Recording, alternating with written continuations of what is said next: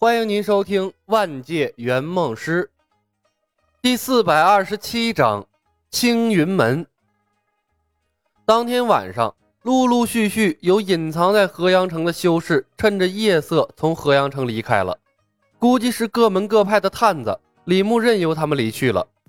仙学院外，数万的新生等着入学，其中指不定还隐藏着多少奸细呢。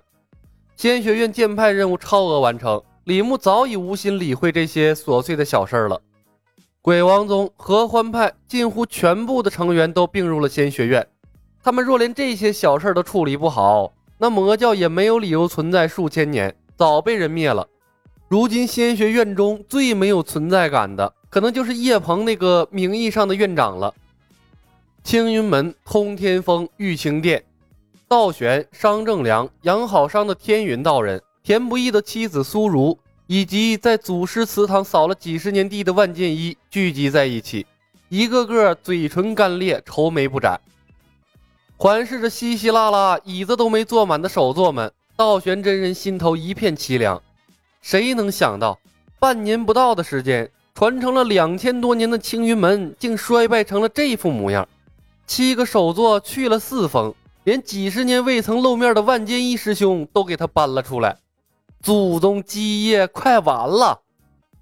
道玄抿了下干巴巴的嘴唇，强作镇定：“上师弟，已经两天了，仙学院那边还没有动静吗？”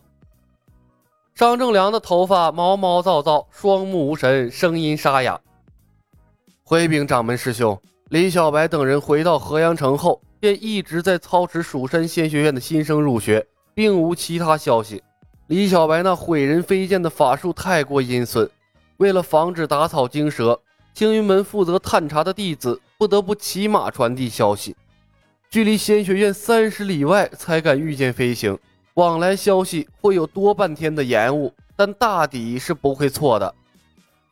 道玄又问：“田不易他们也没消息传出吗？”张正良摇头。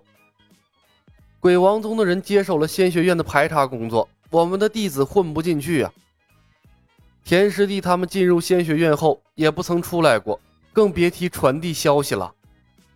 苏如的神情有些急切。掌门师兄，不义他们不会有事吧？哼，能有什么事儿？天云道人哼了一声。多少人见到他和苍松那个叛徒和蜀山派的混在一起，别提多滋润了。苏如神色惶急，不疑他对青云门感情深厚，一定是被那李小白胁迫的，请掌门师兄明鉴。他到底想干什么？道玄真人仿佛没有听到两人的争吵，直勾勾的看着玉清殿外的红桥云海，呢喃道：“青云门搬空了他的藏经阁，他竟一点都不在意吗？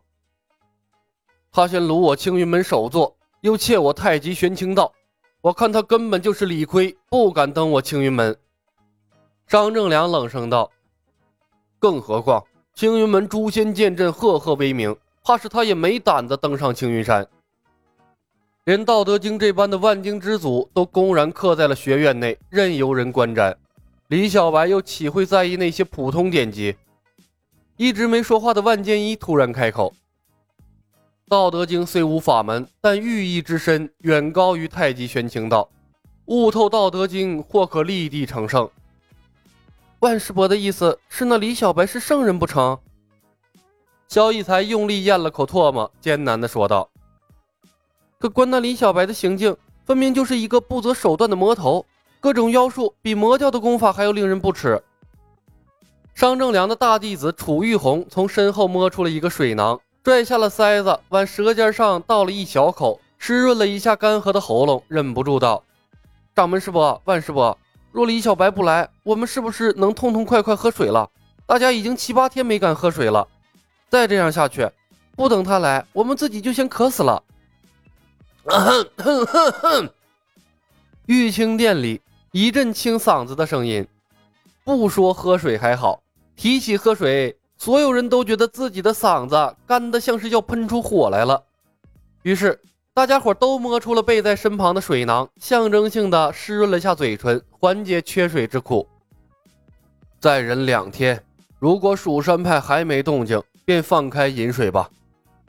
道玄也抿了下嘴唇，无奈的叹息：“少喝些水，总比大庭广众之下尿裤子强。长生堂玉阳子一事要引以为戒。青云门名门正派，若毁了形象，和死了也差不多了。”话音未落，玉清殿外，一个看上去约莫三十多岁的年轻道人飞也似的闯进了殿内。他面色苍白，气喘吁吁：“师傅，不好了，蜀山派打打打过来了！”该来的终究躲不掉，众人齐齐变了脸色。等待的时间才是最焦急的。听闻李小白终于出发了，道玄心中的一块石头终于落了地，他精神一振。来了多少人？魔教的人在不在？我青云门的人有没有随队而行？常剑，不要着急，把情况说清楚。师傅，你说的人都在。常剑喉头滚动，用力吞咽着唾沫，浑身如筛糠般止不住的颤抖，仿佛见到了多惊恐的事情一样，颤声道：“两万人，师傅，蜀山仙学院出动了至少两万人。不怕他来，就怕他不来。”青云门有诛仙剑阵，保他有来无回。等打败了蜀山，一切恢复正常，我们就能睡个安稳。道玄从座椅上站了起来，来回踱了几步，猛地停住了。常剑，你刚才说什么？蜀山仙学院来了多少人？两万。常剑一脸的苦涩。李小白把所有入学的新生都带上了，黑压压的一片，遮天蔽日。说是要来青云门讨要被拿走的教材。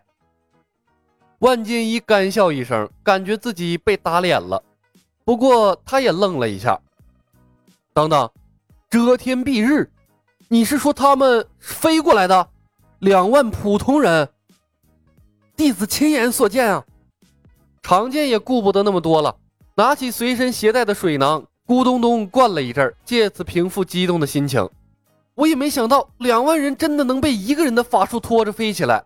虽然他们飞得慢，但但确实是在飞呀！不可能，我不相信天下有谁能有如此深厚的道行。商正良咆哮道：“李小白若能一次性把两万人从河阳城搬运到青云山，说他是大罗金仙也不为过。我们还打个屁呀！干脆集体投奔仙学院算了。”万师兄，我们还打不打？道玄看向了万剑一，他虽然几天没怎么喝水，但仍从额头冒出了汗珠。